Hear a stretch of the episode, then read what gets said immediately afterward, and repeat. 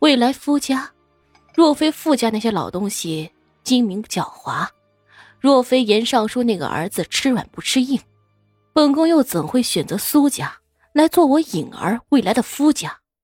武皇后狠狠一哼，若非除了苏香以外没有旁的人选的话，她怎么可能退而求其次呢？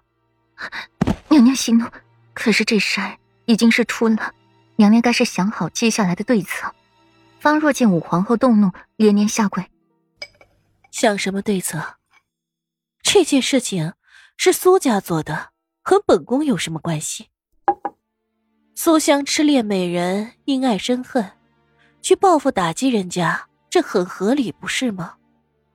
至于顾云锦和顾软的蜚语，这件事传开了去，有谁会关心这件事的真假？流言猛于虎。从来都不是一句空话。武皇后媚眼一眯，划过了一丝危险来。方若在旁听得心惊胆颤的，没想到武皇后把这件事思考的那么细腻，甚至把自己给摘了出来。娘娘英明。方若低头，徐徐说出了一段话来：“哼，混账一名！本宫说这些话，不过是宽慰自己罢了。”你以为本宫真的是平安无事吗？这件事是苏家做的，你以为就不会有人怀疑本宫吗？蠢货！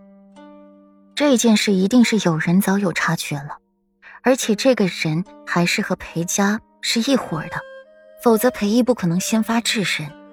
武皇后的眼里流露出了许久不见的凶光，被武皇后一番的驳斥，方若赶紧跪下低头求饶：“娘娘，您接下去。”有何打算？方若试探着问。武皇后不语，只是唇角的弧度越来越大了。你先下去，让本宫静一静。武皇后说完，便合起了眼睛，眉眼带着深深的疲惫。纵然武皇后这些年保养的好，可是身体不会骗她。她现在觉得自己有些力不从心了。全然没有了从前的那份洒脱果决。他以前有盟友，可是他做了皇后以后，就是孤军奋战了。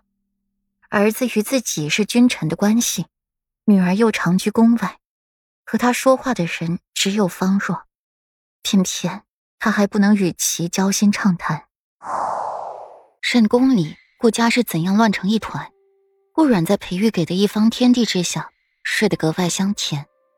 架在床上的女神用被子把自己盖得严实，后来许是屋里烧了炭火的原因，又或是这女人睡觉不老实，这被子生生的被他掀去了一角，一半垂于地面，一半还被女人攥在了手心里。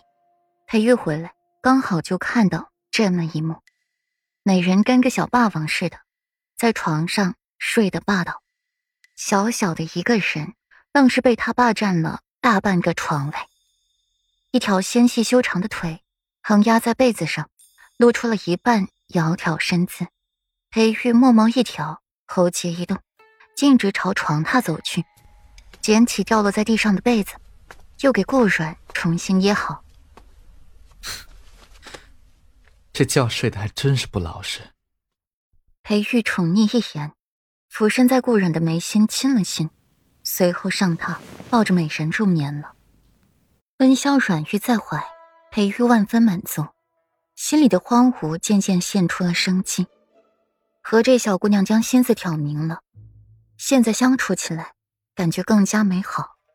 裴玉今夜格外的精神，搂着怀里的俏人翻来覆去的看，看了一遍又一遍，怎么看都看不够。安然，你是我的妻子了，你也承认过了，这是夫妻关系。不是交易关系。裴玉唇角一咬，把顾软搂在怀里，一遍遍的说着这样的话，直到天边泛起了鱼肚白，这缠倦的声音才渐渐的淡了过去。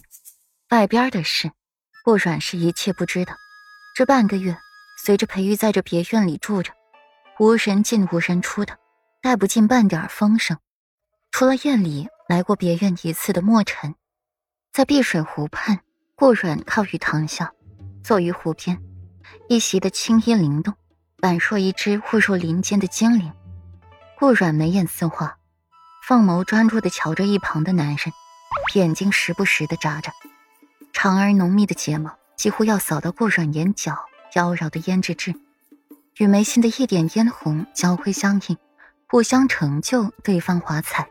夫君，你还真打算亲自在这里种上十里的海棠？